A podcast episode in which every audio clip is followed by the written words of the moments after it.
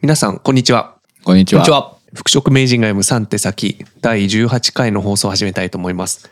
えーこのポッドキャストでは産業医の高尾宗志先生、弁護士の前園健二先生、社労士の森の3人がメンタルヘルス不調者対応を中心に職場の健康管理について議論していきます。この番組は Apple Podcast、Google Podcast、Spotify、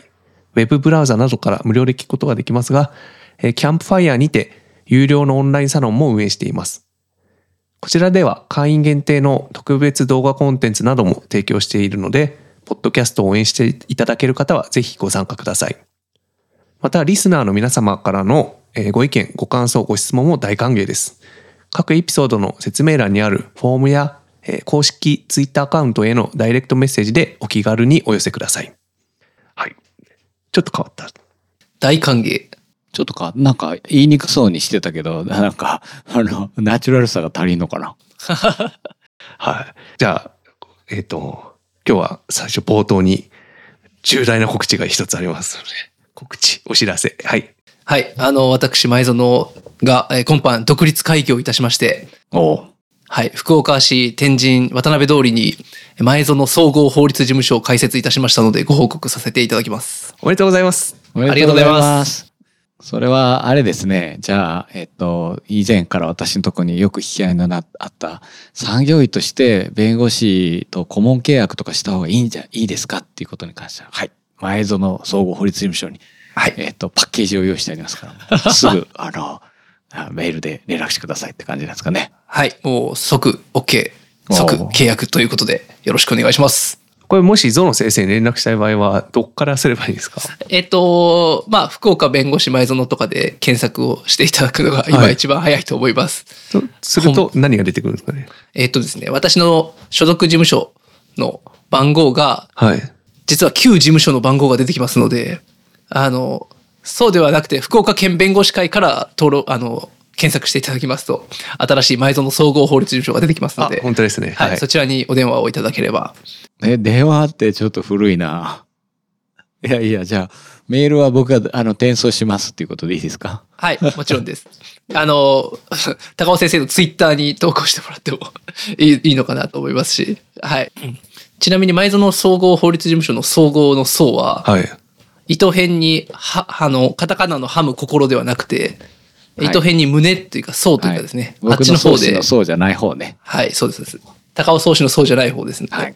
で、はいよろしくお願いします。その心として、えー総合っていうことは離婚も破産もやるっていうことですか？まああのそういう意味ではなくてただかっこいいこれにつきます。総合ってついた方がなんかかっこいいこれだけですね。あれ、労働に特化した名称の弁護士事務所ってなんかあるの？それはあんまないのか？あんまないんじゃない？まあなんちゃら経営労務事務所とかそういう事務所はありますけど労働専門事務所っていうふうまあそもそも専門って歌っては弁護士はダメなのであ、なるほど。はい。うんあの、専門じゃないんでですね、あの、一応他の事件も受けれるっていう形なので、うん専門って言っちゃ一応ダメっていうには伝統的に言われてますね。なるほど。ん。総合っていうのは全然いいけど、双方は全然いいですね。総合の方がなんか看板に偽りありって感じしてくるけどね。確かにだんだんやってるうちにさ、何でもはできないでしょ。だんだん得て増えてが出てくるから、あんまりちょっとそこはやってないんだよねっていう。でも、あの、総合法律事務所で検索していただくと、はいあの、漢漢字としては多分、こっちの僕の今の事務所の層の方が多いかもしれないですね。うんその理由は何？かっこいいからじゃないですか。え総合の僕の総の字に別に格好悪くないと思うんだけど。なんとなく難しい漢字を使うのがかっこいいっていう文化があります。ちちなみに弁護士の弁もですね、あーすごい難はしいやつが。難しい漢字があります。あれを好んで使う先生もいますいはいね。はいはい。それは委員の「い」もなんかすごい難しいのあるよね。ああ、ありますね。ほとんど今は見ないけど。それと多分同じような何かじゃないでしょうか。なるほどね。じゃあ新たな門でこう誰かこういい後押しとなるような第18回にしないといけないですね。そんな急に。変なハードルの上げ方をして自爆しただけかもしれない。はい。では、えー本編、本編、なんか、ポッドキャストなのに雑談が多かったんで、ちょっとカット気味にいくかそうですね。もしれないカット気味に言ってください。さい。はいはい。はい。えっと、今日はですね、ちょっと僕が最近思ったことということで、えっ、と、まあ、あの、まあ、テーマとしては、えー有給休暇と病気休暇、あるいは病気、えー病気欠勤、うんあるいは、えー特に意識しているのは、この看護休暇。これらの、なんていうんですか、制度上の、こう、役割の違いというか、使い分けについてちょっと思ったところがあってですね。うん。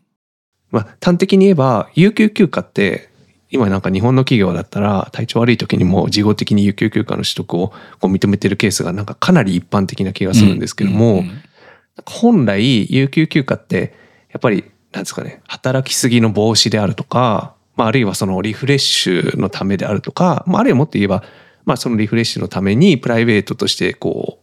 う時間を使えるために有給休暇って制度上あると思うんですけどもこれが病気で休む時にこう使い始めるとややこう制度上おかしいんじゃないのかなというふうに思ったところで、うんうんそういうのが一番思ったのが、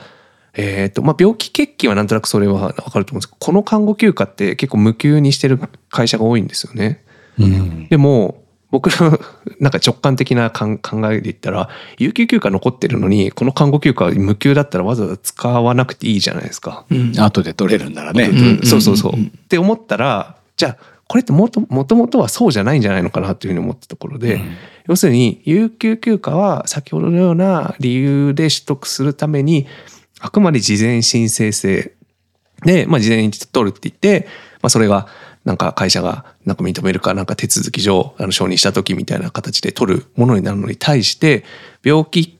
欠勤病気休暇とかこの看護休暇とかはいつ病気になるか分かんないか突発的に発生する事象に対して、えー取得できる制度としてあると。ただし、まあ突発的に取得するものだから有給休暇より、うんちょっとなんていうんですかねお劣るというか待遇が下がるということで無給にすることがあってしかるべきってことなんじゃないのかなというふうにちょっと思ったところなんですね。なんで有給休暇をちゃんと取得するようにすれば、えっ、と、この病気欠勤、病気休暇、あるいはこの看護休暇っていうのがもっと適切にこう運用されるようになるんじゃないのかなっていうのが、あの、今回の、はい、やってみて気づいたところでした。うんこれなんか前高尾先生がね、あの病気休暇の落成みたいな話をされてた時そうそうそうそう。まあ病気休暇というよりは、おそらくは、えっと、病、病気でも何でもいいんだけど、えっと、欠勤とか遅刻したものを有給休暇で事後救済するっていう慣習をもうやめると。ただその代わり、多くの人に認められうる突発的な事象については、うん。えっと、いきなり、まあ、懲戒の対象だったり、あるいは賞与の減額につながるようなことのないバッファーは設けるべき。で、それのバッファーを今まで有給休暇でやってきてたっていうことなんだけど、うん。そうバッファーが多すぎるのよね、有給休暇と。年間20日もあると、あの、ぐだぐだなものが、こう、なんか、ま、まあ、ピカピカにできちゃったりするし、うん。最初の議論であれよね、ちょっと聞いてて思ったのが、えっと、そもそもの有給休暇の成り立ちとかね、うん意義っていうのはあんまり考えてきてないし、うん今日調べてないんで、あの、思いつきでもない言っちゃいますけど、要するに、あれ、英語では paid holiday なわけだけど、えっと、何が言いたいかったら、えっと、ホリデーじゃん。その、ホリデーが病気で休んでたらホリデーなんないから、要するに、えっと、欧米人の感覚からすると、えっと、週5日毎週働き続けることはできませんっていうのが前提だよね、きっと。うんうんうんで、日本人は週5日、1日8時間、毎週働き続けられるっていう前提だよね、きっと。だからいらないよね、その計画しての有ーペイドホリデーが。確かに。なんかフランス人とかね、年に一回はバカンスに行かないそと、やってらんねえみたいになるわけですからねこの期。間はこんだけ休むってあれ、一番早い人になると、バカンス取った、もうその終わったところから翌年の計画をね、作るぐらいなわけだから、まあそれはちょっと例外的で、ただ何ヶ月も前からね、あの計画するのが普通だから、それは、あの、なんか年間の、なんだろう、働く計画と言ってもいいわけよね。別に休む計画じゃない。あくまでも、その、無職の人に与えられる、こう、権利ではないわけだから、そこで日本人はやっぱりそういうのをもともと必要としてないけど、うん。なんか有給休暇ってうん。何のどこの国の制度を参考にしていつ入ったものなんやろねこういうの調べないといけないね。あ、なんか前、それ、向井先生のポッドキャストでもやってたんですけど、なんか、労働基準法以前の話ってもう、ちょっと終えてないみたいで、うん。労働基準法ができた時から、なんか有給休暇は結構あったみたいなんですよね。労働基準法は1947。1947。はい。うん。で、多分なんかその、ただなんか海外、諸外国見てもあるから、なんか割とその労働者の権利としてその時からすでに有給休暇ってものがあった可能性はどうもあるっていうのは指摘されてたのと、うん。あとまあ戦後の日本においてなんか、買い、買い出し？買い出しって言ったらわかりますか、地方になんか物、ああ都会に物が全然なくて、あの地方になんか物を買いに行くみたいな時に有給休暇を使っていたみたいなことをなるほどね。話しててですね。なんかそういう時代的な背景があったみたいですね。まあ、菅野労働法によると、まあ、もともと戦前 ILO において、えー、1年間以上継続勤務の労働者には6労働日以上の年給を与えるべきことが謳われていた。おうえー戦後、日本労基法は ILO 条約を参考にして1年間6日の年給を与えるべきこととしたというような、まあざっくり言うとそういうことが書いてますね。やっぱ欧米由、ある意味欧米由来の。なるほどね。うんあと ILO だから労労働者保護思想から来てるわけよね。これちょっと脱線すると僕がいつも言ってるあの、えっ、と ILO のね産業保険の定義目的っていうのかなあれで、えっ、と The Adaptation of えっ、と、ね、Man, man to Work とあ逆か Work to Man かと The Adaptation of、えー、each うんえー man ん？To ん？each work か。each work to his or her job. あれ、ワークワークなってるな。1万か、そしたら。あれって、えっ、と、よく両方あるから、人と、人を仕事に合わさせるみたいな、なんか、かつての、こう、劣悪な工場労働みたいなイメージだけじゃなくて、仕事の方を人に合わせなさいって日本語で訳しちゃう人が多いんだけど、その、今言った、実は単数形と複数形の違いもあるけど、うんそもそも ILO が言ってることなんだから、労働者寄りの組織がね、あの、誤解してくれて、こんなもん、あの、仕事の人間に合わせたらええんやって言ってくれたらラッキーみたいな下心もあって作ってるかもしれない上に、何を言おうとしてるかっていうと、えっと、さっきの流れで言うと、日本はこの、えー条項、条約、批准してませんから。なので、引き合いに出すのはいいけど、えっと、まず正確に訳そうねっていうことと、一応日本は批准してませんっていうことをもう、えっと、事実としては伝えるべきじゃないかなと。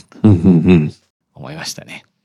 これはあの、連載にそこまで書いてないね。批准してないっていうこと。まあそうですあのはい単数複数の話はがっちり書いてるけど、うんうんうん。はい。あの、英語よく覚えてないんで、どっちがどっちの英語になってたか、まあ、かなりいい加減な、あの、さっきの発言にはなってますけれども。はい。後であ。れ何回やっても間違うね。だからまあその、年給はい。有給休暇は、やっぱり、どこの、あの説明にもちゃんと、例えば、そのリフレッシュがどうとかって書いてあるわけやんか。うんうん。その、病気の時に使うもんじゃないっていうね。病気の時はちゃんと、えっ、と、今さっきから繰り返しているっていうように、一定のバッファーありの、要するにペナルティなしで取得できる範囲を設けさえすれば、もう最初から事後取得っていう考え方もやめてしまえば、うん。で自己取得なんかできるから、えっ、と、なんか、あの、5日の強制付与みたいな話もなるわけで、うんうんで、自己付与できるから温存するわけやんか。うん。うんうん。まあ、自己付与できなかったら、フランス人と同じにはならないと思うけど、計画的に使うよね、と。うんですよね。だって、取っとく意味ないわけですもんね。取っとく意味ない。それはもう計画的に使えばいいだけで、なんかの時は、なんかの時欠勤っていうのが、うん一応例えばさっき言うように賞与だったり、そのノーペナルティで、まあ常識的な範囲でカバーされればそれでいいわけだから、うんうん。なんかここに尽きるんだけどな運用として、それこそ確実に、あの、年休5日を強制付与するなんていうまどろっこしいことやるよりも、もう、あ有給休暇の受講取得は一切認めないっていう風にしちゃった方がよっぽどなんか、あの、計画的取得もあっさり言って5日取らない人なんか誰もいなくなるんじゃないかなと思うけど、確かなんかお守りのようにね、取っときたがる人が多いよね。うんうんしかもそこに病気考えたりしだすと、いくらあっても足りないのよね。いざ中時には。だからできるだけ温存になっちゃうんで。病気も、まあわかんないけど、えっと、そのね、我々言ってるのは、まあ5日ぐらいのイメージしかないんだけど、まあそれは平均的な労働者に合わせるともう十分だよね。うん。うんうんうん。まあその範囲内で病気、この、お看護まあ、問題、うんまあ介護の問題、あと、電車遅れた問題、な、何は、まあ、もうそれぐらいでやってもらえば、大体普通に働いててさ、年に5日も突発的に休んだりする？遅刻したり。いやー最近我々あまりなんていうのそう普通に働いしてた生活をしてないからできるでしょうなって言うと怒られちゃう恐れがあるけど。あでも俺そうや。まあこの話題はまたいつかあのまとめてお話しますけど、えー産業医学基本講座に言っておりましてもちろん無遅刻無無欠席で行ってますし ちゃんと20分前に行ったらなんて言ったらいいのかな。俺より前にいる人は大体ご年配の方なんだけどそれは岡山で研修化しててもなぜかご年配の方はやたらと早く来られる方がいるんだけどあれはなんだろう早く起きちゃうからなのかちょっとよくわかんないんだけどまあ言いたかったのはえっ、と3週間は無遅刻無欠勤で行ってますよ。で、電車乗って毎日学生気分で行ってますんで。だから、俺でもやれば、そんな、年に1回とか2回とか、うんだ遅刻したりはしないと思うけどな。で、病気は、うん、コロナでね、風邪もひかなくなったしね、手洗うからかな、よく。あの、前はそうやな、年に2回ぐらいは風邪ひいとったな。うん。副鼻腔炎になったりしてた。うんでも休むほどじゃないから、まあ今はね、鼻垂らしながら混んでって言われるから、まあそれはそれで別問題やけど、いけないほどはないな。まあ、まさに子育て中の方か、まあ、高齢のちょっと体調が悪い方を見ている方とかは、うん。うん。まあ、ある程度突発的なことはあるかもしれないですけど、うん。まあ、普通に一人で働いてたら、そんなに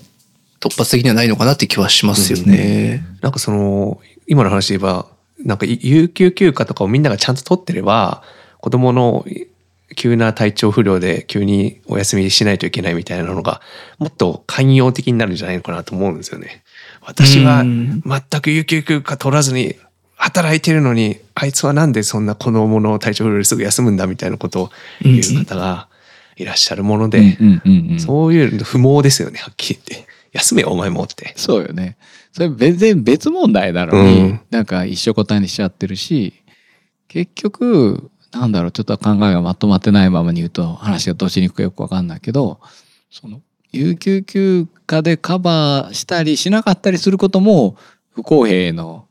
原因になるやんか。うんうんうん。まあ普通に考えるとたくさん持ってる人は有給休暇として使うんだろうけど、そっか。えっと、子供の場合には子供という事情が発生する人としない人がいるし、うん特にまあここはまあまさにジェンダー問題なのかもしれないけど、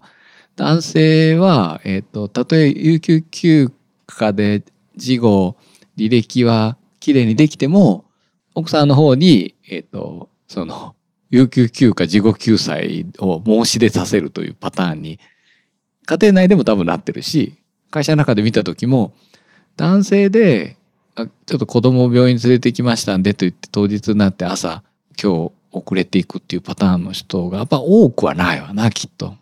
これから増えていくって感じですよね。うん。なんかまあそう考えていくと本当になんかあれですよね。そのメンバーシップ型の雇用慣行がそうしてきたみたいななんかそんな気もしますし、うんまあなんか本当に高尾先生おっしゃるように有給の事後取得を認めるかどうかがその本当にキーだっていうのは僕も結構それは本当そう思うんですけど年給の事後取得を認めざるを得なかったのもなんかメンバーシップ型のなんかその職場の救済とか人間関係を壊せないとかなんかそういうのも実はあるんじゃないかっていう気はちょっとしますけどね。そうやね。だからさっき言った ILO の年6日の有給だったら、それが不測の事態に対するバッファーと考えると、結構我々は5日とかって言ってるわけだから、うんいい線いってるのよね。それぐらいまでだったら。だから5日ぐらいまでだったら周りに対してもごめんでいくし、えっと本人に対するペナルティもなしでええやんっていうところが今の有給を全て自己救済に使い出すとちょっとこれ本人に対するペナルティなしとしてどうもバランスおかしくなってきてるっていうところはあるよね、うんきっと。なんとなくそういう意味では、これもちょっとあれですね、社会的かもしれないですけど、制度化するためにどうしたらいいかなっていうのを考えたときに、有給休暇は事前申請を原則とすると。で、なんか年5日ぐらいは、その自己救済的取得を、あの、おと、お咎めなしってわけじゃないですけど、あの、できる。日数とかにするとかにするのがいいのかなって考えたりとか、これは事の発端もう一個あったのが、ある会社で病気休暇制度を作ってたんですよね。病気欠勤じゃなくて休暇。で休暇で、えっ、と、有給と同じように賃金カットなしにしてるんですよね。でそう考えてみると病気休暇制度があるんだったら有給休暇の事後取得そもそも認める必要ないじゃんっていう話を、あの原原則に立ち返ったらなないってことに気づいてうん。そうしたらいいじゃんって話をしててだかですね。らやっぱり有給休暇は感覚的に労働者の権利だっていう表現とめっちゃ強く結びついてるから、うんうん有給休暇取ったのにとやかく言われるなんてってみたいな感じと、うん病気休暇はやっぱり経済的保障はするけど、うん穴を開けたことに対するそしりは自分で受けろみたいな感じになってるっていうそのバランス感があるのかもしれない。だからうん要するに有給休暇っていうのはなんかジョーカーのような免罪符になってるってことよね。うん。そこは本当逆ですよね。病気の方がもむしろ突発的に仕方な。ないいねうんうんだからその病気欠勤休暇で穴を開けたことは救済されると。でさっきの話で言えば仕事の進め方を本来はある程度自分で例えば決めるなりいろいろ工夫するなりして有給休暇を計画的に取得するのが本来であるならば穴を開けるみたいなことが突然あったらそれはそしりを受けた方がいいって感じになりますよね。そうか穴を開けたことに対するペナルティがなんかえっ、とバランスが良くないのよね。何が言いたいかったら、えっ、とジョブ型の契約のもとで穴を開けたらあの簡単に雇用がなくなる可能性があるわけよね。うんで日本の場合には、えっと穴を開けたからって雇用はなくならないけどなんか周りの人から白い目で見られるっていうね。もともとだって、えっとメンバーシップ型なんだから穴が開くということをそもそも、えっと組織として、えっと手当てしてあるわけやん。そうですね。みんなでかばい合うと。本来的に言えば誰でもできるようになってるはずなんや。というあの会社上司から言うと「なんとかさんが今日来れません」って言ったら「じゃああなたがやりなさい」って命じれば済む話なのね。うんそこら辺がやっぱりファンタジーで実際にそれは担当もあるし得て増えてもある中で全部担当するみたいなのがしかも急になんていうのはリアリティがないっていうとことの齟齬っていうことになってくる部分あるね。うんうんうん。あちょっと行ったり来たりやけど一個思いついたんで戻ると。えっ、と有給休暇のさっきのえっ、とじゃあうち5日はえっ、と事後取得できるってするときに、うん。えっ、ともう一個大事なポイントがあるのを気づいたんやけど理由の以下を問わずってすることなんやんか。あそこではですね。要するに、えっと、今許可制みたいになってるから自己救済を、うん。そうするとなんか、えっとまあ我々も聞けって言ってるけど自己救済の時にはその理由によってはっていうことが発生するんだけどもう何でもええやん。もう別に朝起きて行きたくないからでもみたいなねそしたらその5日間っていうことの意味がああの天井もこうキャップがかぶせられるしその判断っていうのが必要なくなってくるんで、うん。何使ってもそのバランスは、えっ、と、もうなんか、えーでも行きたくないしに、なんか何の、あのまあ連絡はしてもらっていかんけど、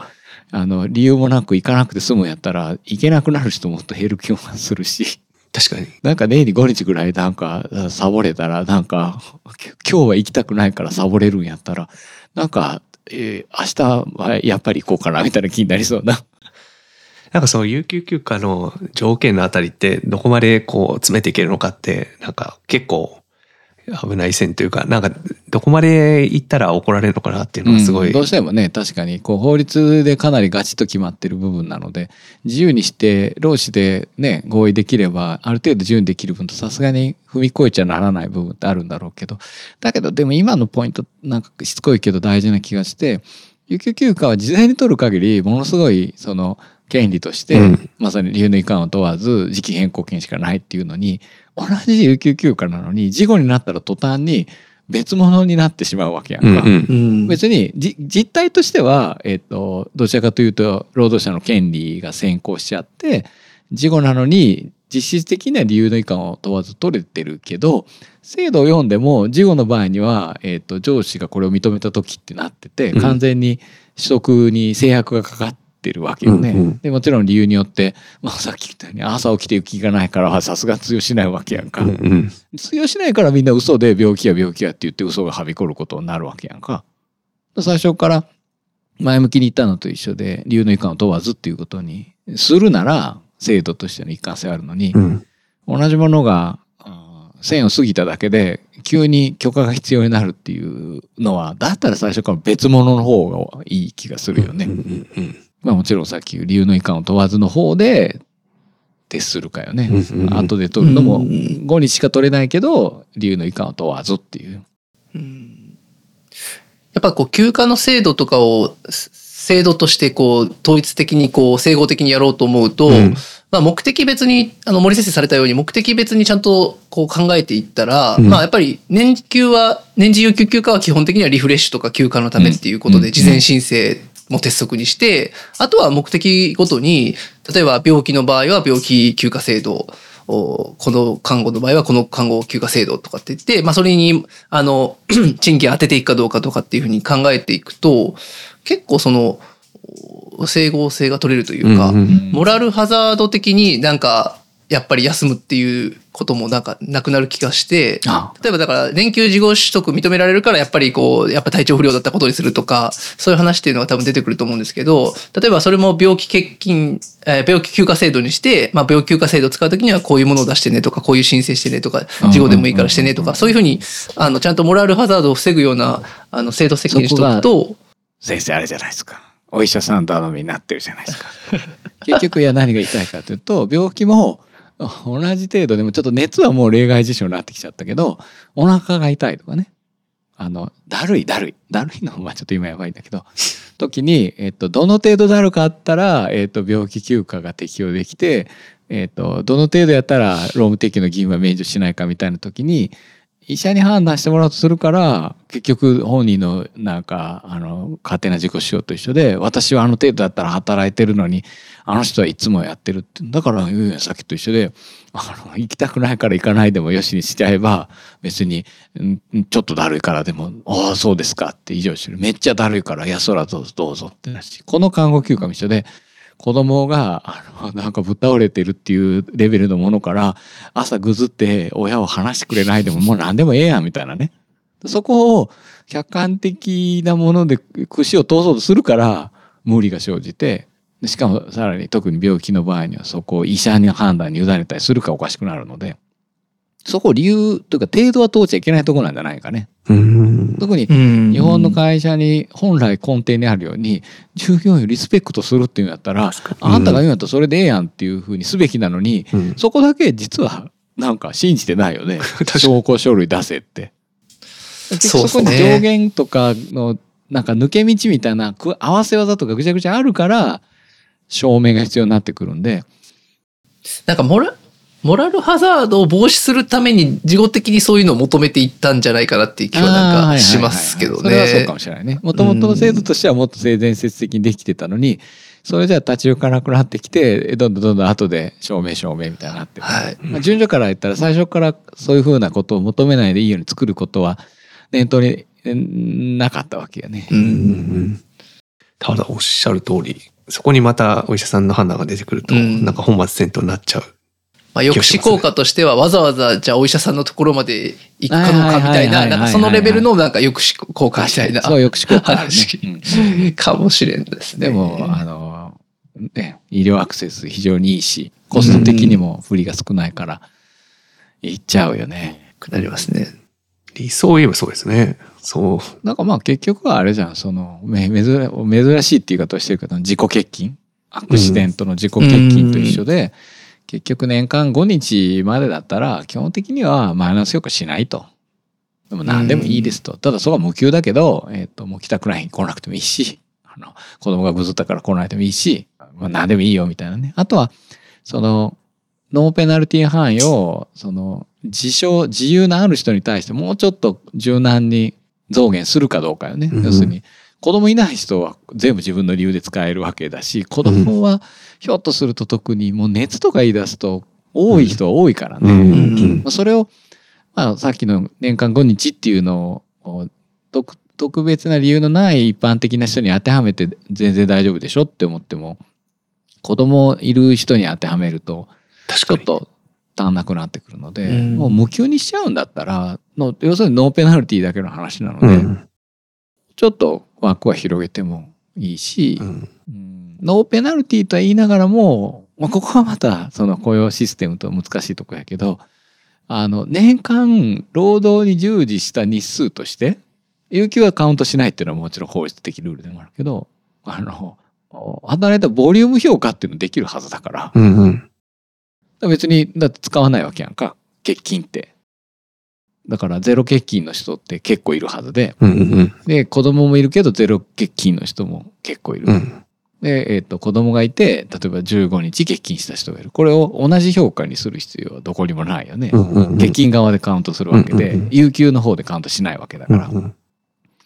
有給取得がそこに当てはまることによって、有給取得に対する、なんか制裁的マイナス評価みたいなややこしいものも発生しちゃうから、まあ、有給なんかむしろ取らんやつをマイナス評価するのはギリセーフだからね。それは権権利だからダメだから ね。それはやったらいかんあまあ5日の部分はね業務命令として5日はも取得しないまあ、ようなやつは業務命令違反したらそれは懲戒もあり得るわけやけどフルフル所属せんからっていうのはちょっとまずいよね。まあでもどうどう評価するかはある意味会社の自由だと思うんで例えば20日間フルで取得して同じ成果を上げてる人と1日も取らずに同じ成果を上げてる人の評価に差をつけるのは全然ありだと思いますね。要するに20日間時間時間外の議論にも発展してきかねない。あそうですねそうですね。あ時間外もでもそういうあの評価制度を入れてるところあると思いますね。うんそれはでもだから休暇を取得したかどうかっていう観点ではなくて何何分においてどのぐらいの成果を上げたかっていう多分そういう分母と分子のなんか話っていう形での評価っていうんうんうそういう観点ですよね多分。うんうんまあ、実際休んだ人の方が生産性高そうですしねちゃんとリフレッシュしてるならば、なおのこと。そうねなんとなくその日本人が、えー週1日8時間週5日以上だけど働き続けられるって思ってるのはみんなやってたからであって あの週3の会社とかもでき始めてるやんか休みが。はい。ああいうの見始めると、だんだん難しくなってくるんじゃない？っていうのが、うんえっと、僕はなかなかいい年代で、大学生の1年目は土曜日半ドンやったんや。で、大学生2年目から、えっと、土曜日も休みになったんや。えー何が言いたいかったら、まあ僕もなかなかいい、いいタイミングやけど、これ働き始めて土曜日半ドンあった人が土曜日半ドンなくなって週休2日になると、もう絶対戻れないのよ、こんなの。確かに。あの、まち、わかり間違っても転職するときに土曜日反動の会社に転職しないと思う。もう無理だか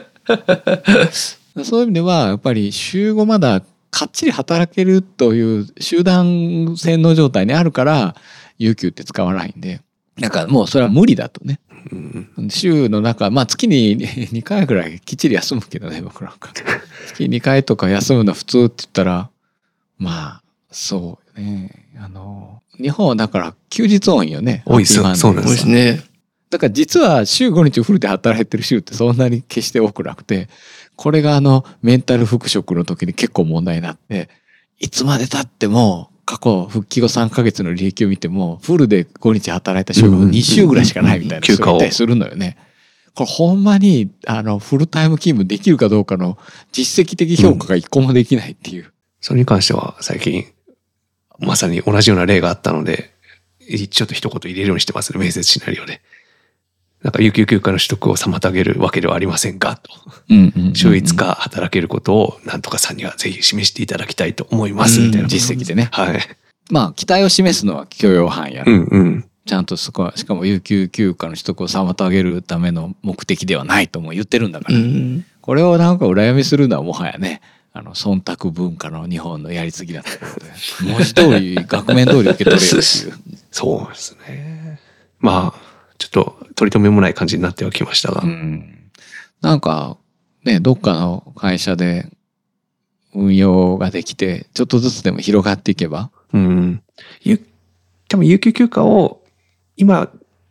これもこの議論すると、なんていうんですかね。有給休暇を取らせたくないぐらいのなんか中小ブラック企業みたいなのうん。がこう、バッコしてくるので、そうじゃなくて、て、有給休暇をすでに平均、例えば10日とか15日ぐらい取得してる会社にこそこういう議論をあのしてもらって、うまく制度化してほしいなと思いますね。そうね、なんか、あの、平均値で言うと、もう半分以上は十分に消化してて、うん。あとは二極化してる。もう全部、やっぱりその自己救済も含めてなんだろうけど、全部もう、あの、あの払い出される日を待ちわびるみたいな人と、それからもう貯めまくる。僕なんかもう常になんか昔余ってた20がずーっと残ったままやから、毎年40スタートよね。で、20も使い切らんから、なんとか消化して20って感じなんで。しかも、あの、夏休み6日とかあったりするから、あ、プラスで。そう、月2日のペペースで使ってたら、ちょっとまた、あ最後消化になるのよ。一応ざっくりやるもんだから、それは月2日ぐらいの感覚でやるやん。うんうんうでん。後で確認したら、ああ、まだあるわ、ったらもうなんか消化になるけど、まあでも、しょあの消滅させてもしょうがないから、一応なんか形式的には使ってますけど。うんうんうんうん。そうね。さすがに、あの、勝手に割り付けるのやりすぎよね。ん？年間有給20日をもう勝手に割り付けて、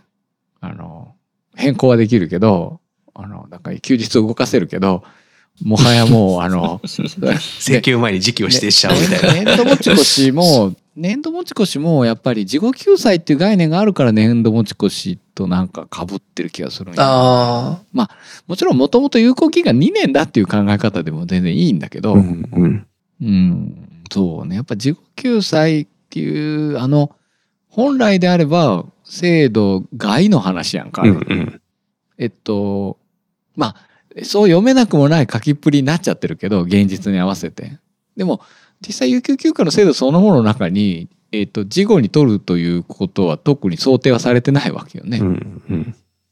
だって時期変更権を権考えた上で、それはちょっと制度上無理ですもんね。うんうん。それは有給休暇ではないのよね。すでに。要するに有給休暇の買い上げと総裁をやってるみたいなことになるよねうん、お互いの合意のもとでなんかし取得を認めたみたいな。有給休暇そのものを取得してるのではもう絶対ない形になってるね。そこがおかしいんやな。うんなんか有給休暇でないものを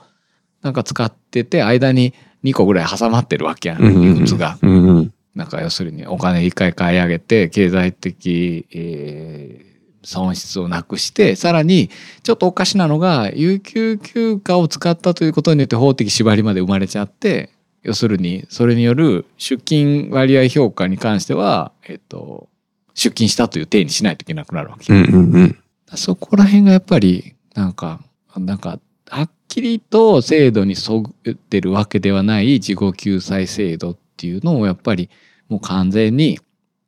制度で整合するようにするのになくすかう、んえーさっきよな5日までは理由の遺憾を問わず有給休暇のままにだからそのマイナスペナルティはもうなしでいいいいっていうことよね。うんそれはもうあ。うんうん5日までは、えっと、その集金カウントに関してもマイナスなしと。うんまあ、それはそれでもバランスおかしくないよね。うんうんあ20日もあるとさ、年間の労働日数からすると、えっと、10%ぐらいですね。1割ぐらい。うんで、8割以上なのに10%はどっちでもごまかせるとなると、これ8割の意味がないよね。ほぼないですね、うん今。よく考えたら7割までいけるっていうのに近いよね。うんうんでも、8割って大概低いよね。うん。もう相当低いですよね。だって、それこそ毎週休んでそれぐらいとかじゃないですか。うん。そういう意味では、うん、5日までみたいなのは割とシンプルでうん。悪くない。要するに、あと病気欠勤とかも全部、あの、有給にしない欠勤制度にしちゃえばいいわけで、うん。うんあ。れ、法的に賃金払わなきゃいけないのは何かあったっけ？有給休暇だけですね。有給休暇だけよねあとは全部その、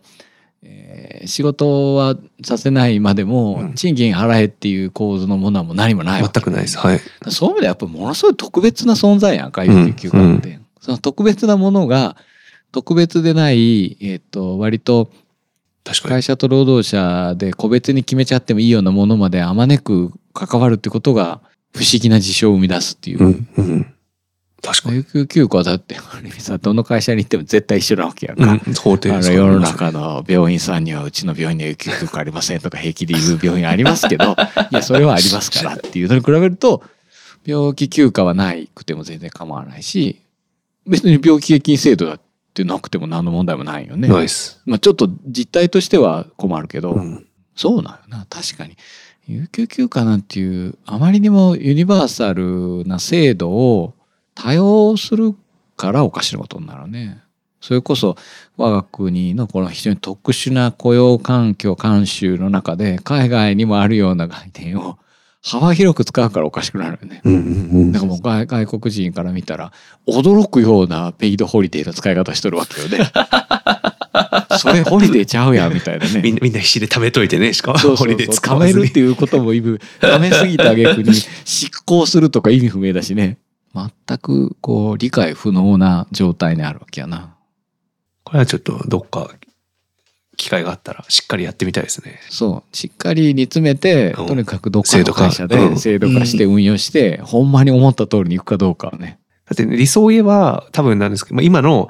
なんか悪い現実としては、なんか要するに勤怠不良の人が有給休暇を20日全部使って、うん。真面目に働いてる人はなんか休めずに無理やり5日間休まされてようやく消化してるみたいななってますよね。これをなくして要するにちゃんと働いている人は20日ちゃんと計画的に取れるようにこう促して一方で勤怠不良の人はもう5日間しかそういう形で取得できないようにすると。なんかすごいあるべき姿にいくような気がしますけどね。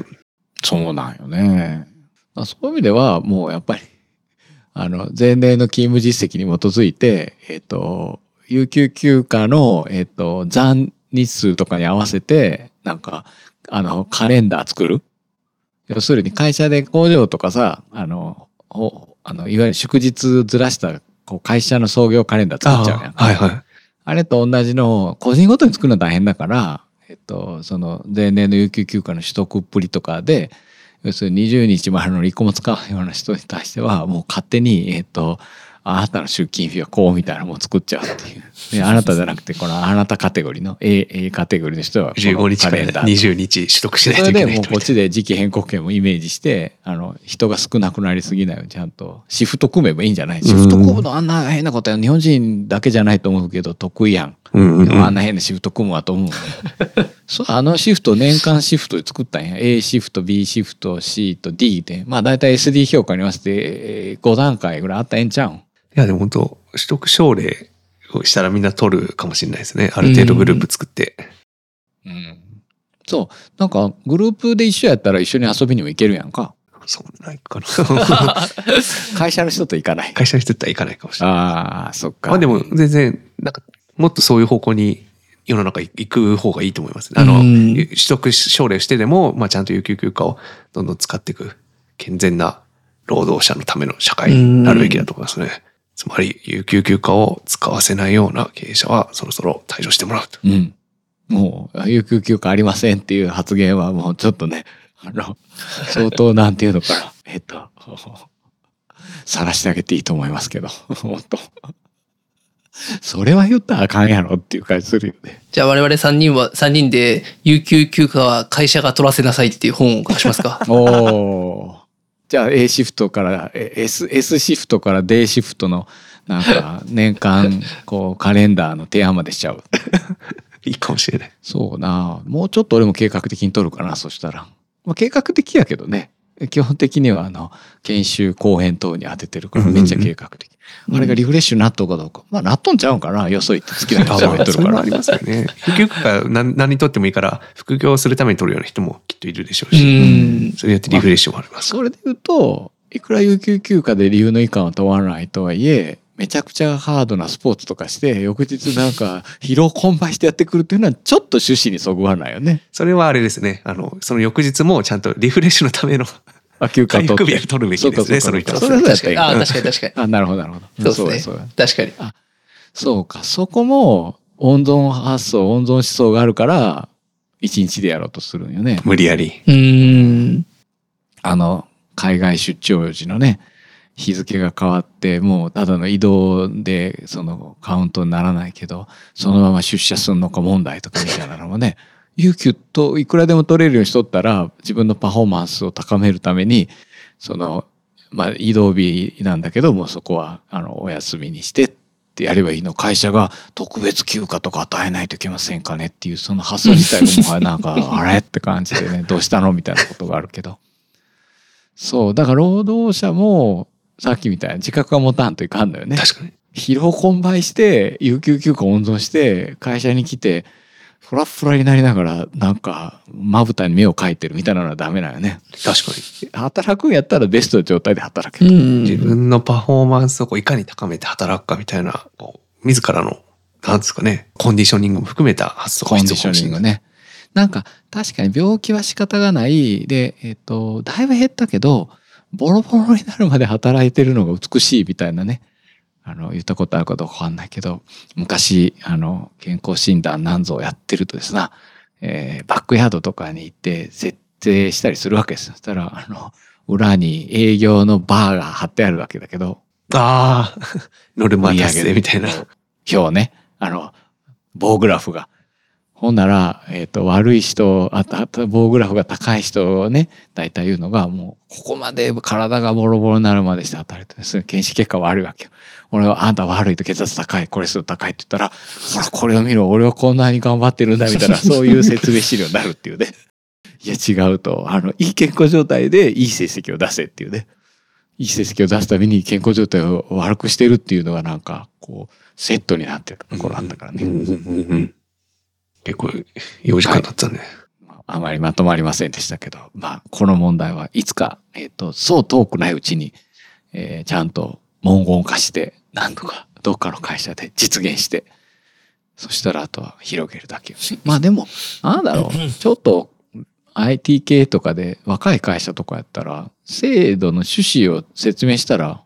うん。あの、へんてこなさ、まあ、ちょっと言うとこれだけど、失恋休暇とかさ、ああいうの作るぐらいだったら、理由でええやん。なんで失恋したって報告せんとあかんねん。だから、さっきの理由の以下を問わず、もう、気が乗らない日はあるよ。うん今日じゃなくあるよ、きっと。